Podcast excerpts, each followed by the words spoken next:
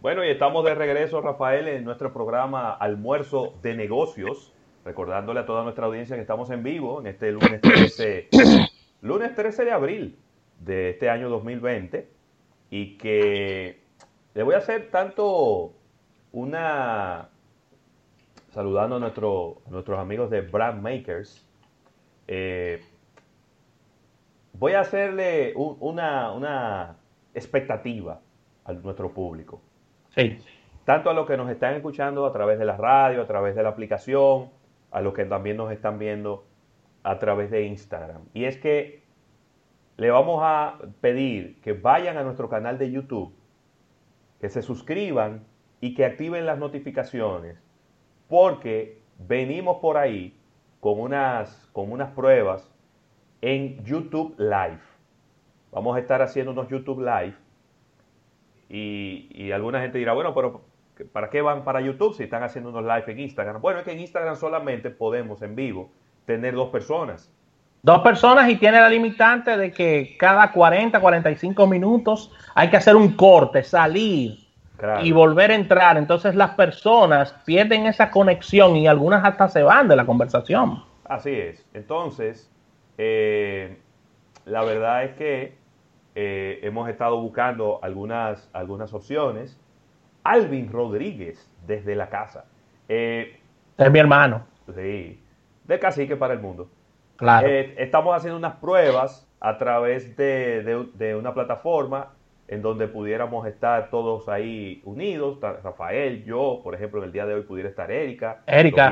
Los viernes, pudieran estar Nelson y Claudio, también. Bueno, y en el caso que y en el caso que tengamos invitados, como estamos planeando en los próximos días, que sea una conversación de cuatro o cinco personas en algún momento. Entonces, eh, vamos a estar haciendo unas pruebas eh, en los próximos días y es importante que ustedes nos sigan a través de YouTube, que entren a nuestro canal, que se suscriban, que activen las notificaciones para cuando estemos en vivo, le llegue la notificación a su teléfono y usted inmediatamente puede entrar a nuestra conversación. De todas maneras, lo vamos a avisar por aquí, pero le digo porque ahora mismo, si usted no está ocupado con nada, pues puede entrar al canal de YouTube, darle a seguir y de esta manera, pues no se va a perder eh, ninguna de las conversaciones que vamos a tener por aquí. ¿eh? Mira, Ravelo, bien calientito, el Poder Ejecutivo está emitiendo un decreto en el día de hoy de prolongación, de estar prolongando 17 días más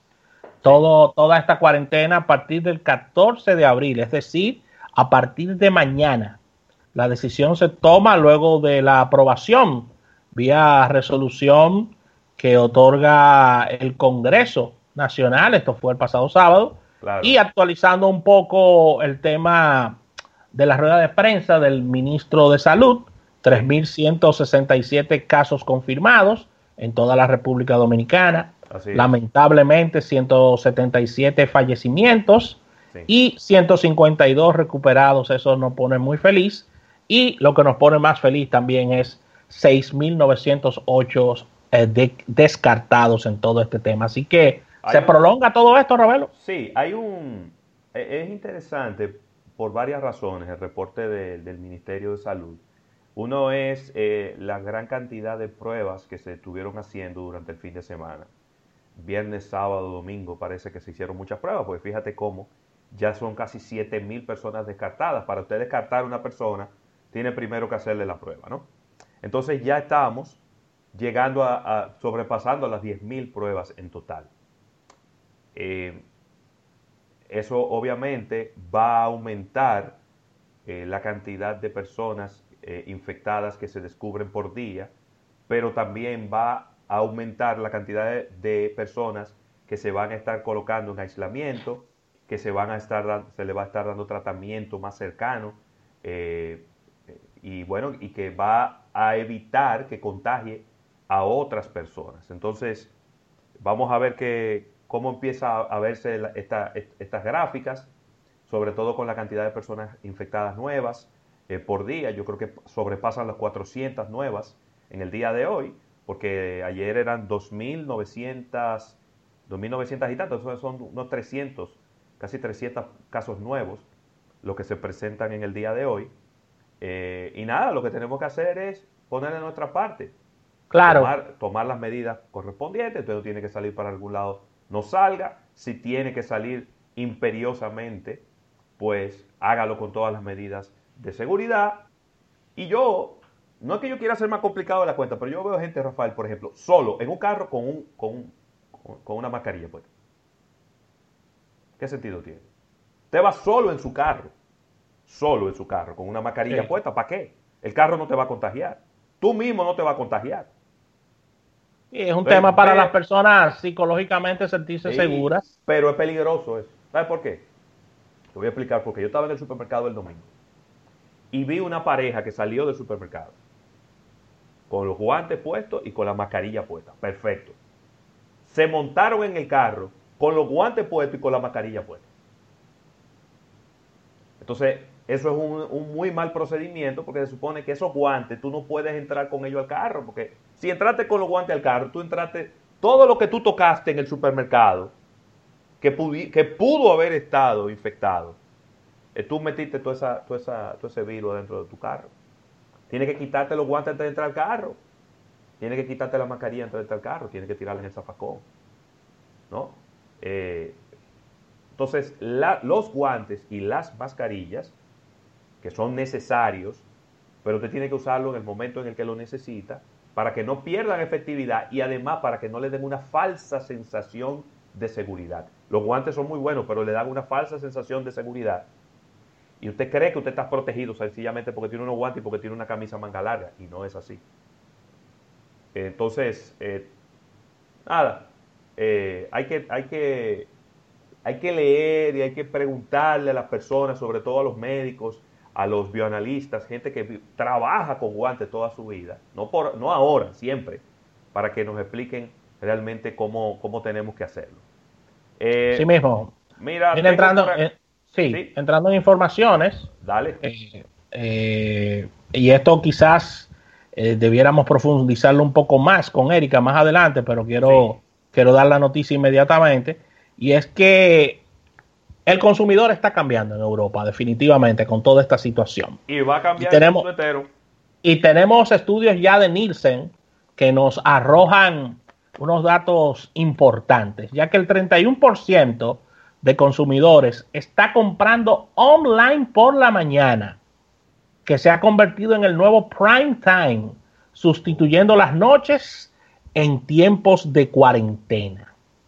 El consumidor digital se ha pasado a la doble pantalla y a estar cada vez más tiempo con la televisión encendida y conectado a Internet. Si antes eh, teníamos, teníamos un, y esto es un estudio eh, que se llama el nuevo prime time del e-commerce. Interesante. ¿eh? Asimismo, que habla de una oleada o una nueva oleada de compras a través de a través de vías como el teléfono móvil, pero todo esto se está realizando en la mañana, ¿eh? En la mañana. Interesante está ese dato. Sí, todo eso se está realizando en la mañana. Y anteriormente, antes de toda esta pandemia, más del 45% de las compras se realizaban en las tarde-noches o en la noche. Y este cambio se debe a que las personas disponen de más tiempo libre para hacer sus compras y en estos tiempos libres lo están utilizando para estas, para estas nuevas actividades. Tiene, tiene mucho sentido, Rafael, este, este dato, si, si uno se pone a analizarlo, claro, obviamente después de que el dato ya está dado, eh, uno tiene que buscarle, tratar de buscarle la explicación.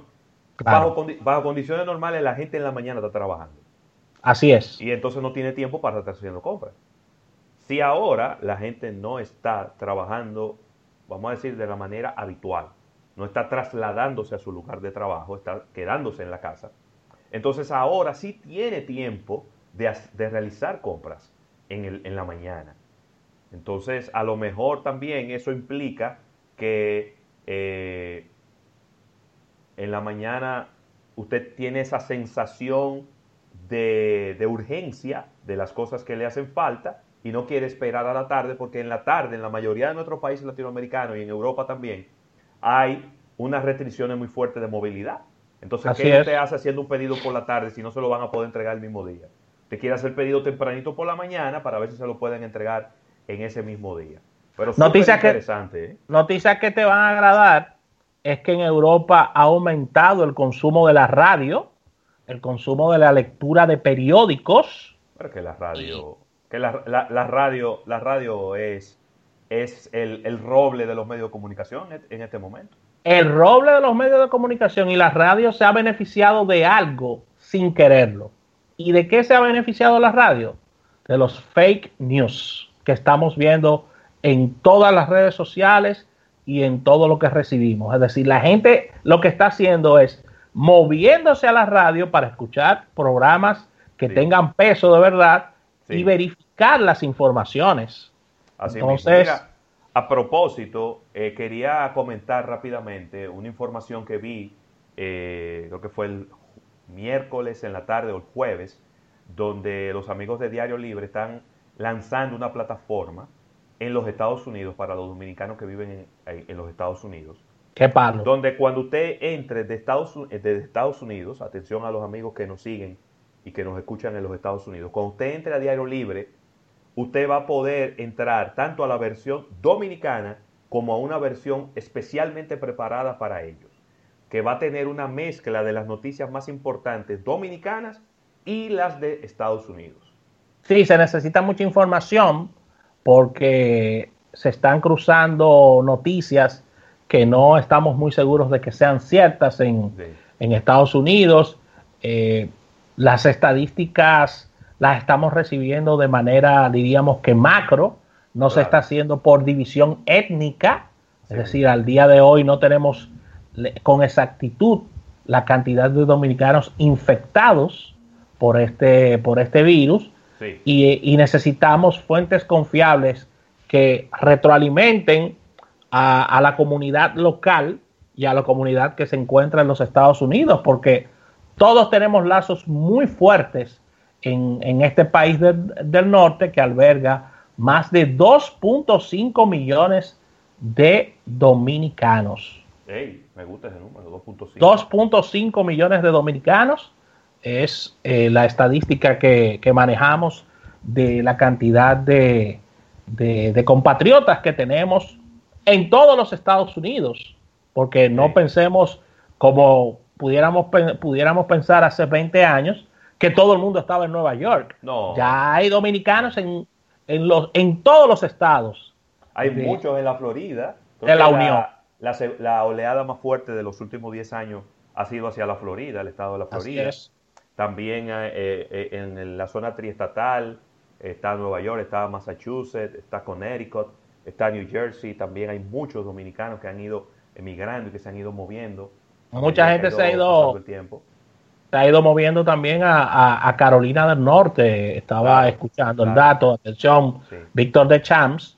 Así que ahí está, Ahí está, es importante todo esto lo que dices y un palo de los amigos de Diario Libre. Claro que sí. Mira, una noticia positiva dentro de tantas cosas malas y es que Amazon está contratando 75 mil personas más para poder darle abasto en todo este proceso con la gran demanda que tiene en estos momentos.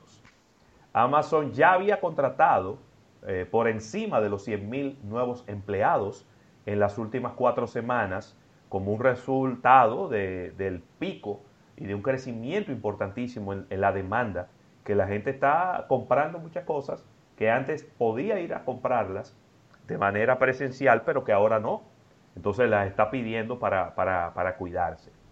Eh, hay ahí de todo, hay, hay trabajos full time y hay trabajos de medio tiempo. Eh, la compañía reveló que está expandiendo sus esfuerzos de contratación. En el día de hoy lo anunció a través de su blog y dice también eh, que, déjame ver, para pa, pa, pa, pa 75 mil personas más. Eh, ellos tienen una situación importante de relaciones públicas a lo interno de la organización, porque hay unos empleados como que no estaban muy contentos con eh, la manera en cómo se estaban manejando, porque habían encontrado a varias gente eh, contagiados, ¿eh? varios empleados contagiados. Se estaba hablando, y estas ya son palabras mayores, de que, de que Amazon se estaría convirtiendo en el nuevo Walmart, en el nuevo, en el nuevo Walmart virtual, es decir, electrónico. Para, que la, para la gente que no lo sabe, Walmart es el patito feo en los Estados Unidos. Todo todas las galletas que se pierden en Estados Unidos se le pegan a Walmart. Porque se supone que Walmart paga mal, se supone que Walmart... Eh, estoy diciendo se supone porque ¿verdad? E, e, es, uno no puede ir, irse completamente de un lado ni del otro.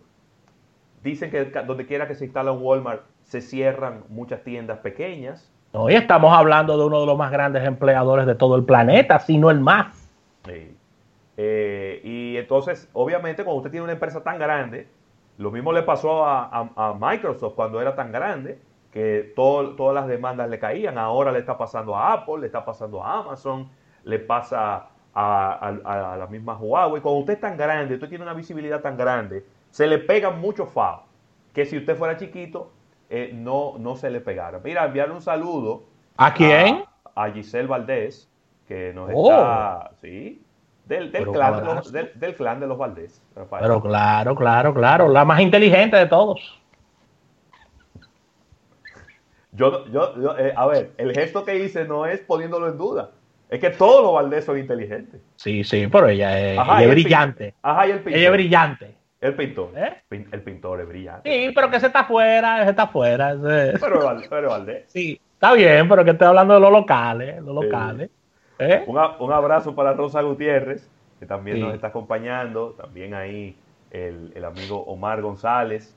Eh, a, Eugenio Díaz, a toda la gente que nos está siguiendo a través de este live en, Instagram. ¿eh? Y no, no, no quiero, déjame ver, déjame ver, tendría otra cosita por aquí. yo estoy que no quiero ni darle esta noticia, Rafael, porque es que Ford eh, dijo en un reporte que espera perder 600 millones de dólares en el primer trimestre de este año. Sí. Saludo, a, Claudia, a, saludo a Claudia Montaz, directora ejecutiva de ADEC. Un abrazo para ella. Que, nos está, la estamos viendo por aquí en el 600 millones de dólares eh, es una pérdida de 600 millones de dólares que cuando tú la comparas con la ganancia de 2.400 millones de dólares el año pasado en el mismo periodo, realmente es una pérdida de 600 en libro, pero es una caída de 3.000 millones de dólares. Porque si tú te habías ganado el año pasado 2.400 millones de dólares y ahora te perdiste 600, la diferencia es de 3.000 millones de dólares, Rafael. Sí. Mire, quiero... Muy, difícil, la situación del sector. Muy complicada, muy complicada. Por eso yo le preguntaba a Alfredo Nin hace unos días sobre si automotrices no, no estarán eh, haciendo un, punch, es decir, punchando el botón de pánico y pidiendo ayudas al Estado. Y yo creo que ya esto es inevitable, de que se sienten y, pidan ayuda. Tiene que, tiene que estar ocurriendo en cualquier momento. Eh, tiene que estar ocurriendo. Eh, y ya tienen que estar, los presidentes de esas empresas tienen que estar comunicándose ya eh, con los principales eh, funcionarios, ¿por qué no decirlo también los presidentes de cada uno de sus países? Porque también al mismo tiempo son grandes empleadores. Sí. Entonces son dinamizadores de economía también los, las automotrices. Mira, quiero traer noticias positivas, no todas son negativas, y es que Facebook, eh, moviéndonos a Europa, está sacándose la cartera para ayudar a los medios europeos en apuros con esta, con esta pandemia. estamos hablando de que las publicaciones y entradas en escena de, marcas han caído bastante en, en suelo europeo y la red social más importante del mundo estará aportando casi 3 millones de dólares en un fondo de ayuda con el foco puesto en los medios europeos afectados por el COVID-19. El dinero que Facebook, el Facebook está disponiendo para poner en la mesa estará beneficiando a pymes adscritas al, al ramo de los medios de comunicación. Esto fue asegurado por la organización eh, European eh, Journalist Center, la cual está se encargará de valorar las diferentes solicitudes y destinará fondos de ayuda para proyectos eh, que son de estas pymes que tienen que ver con el mundo de la publicidad. Así que 3 millones de euros, eso es caja chica para Facebook, pero, pero son bienvenidos para ayudar a estas pymes que revierten todo esto y ayudan a Facebook a obtener sus ganancias, porque son pymes que tienen que ver con publicidad. Así mismo, Rafael. Muy bien. Bueno, Rafael, y, hasta aquí esta portada de negocios. Eh, agradeciéndole a todas las personas que se están uniendo a través de nuestro live de Instagram.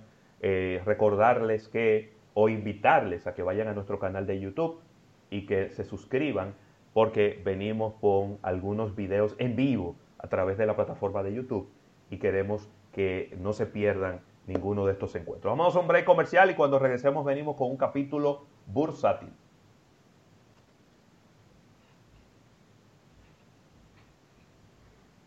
Jóvenes, ¿cómo anda todo? ¿Cómo están?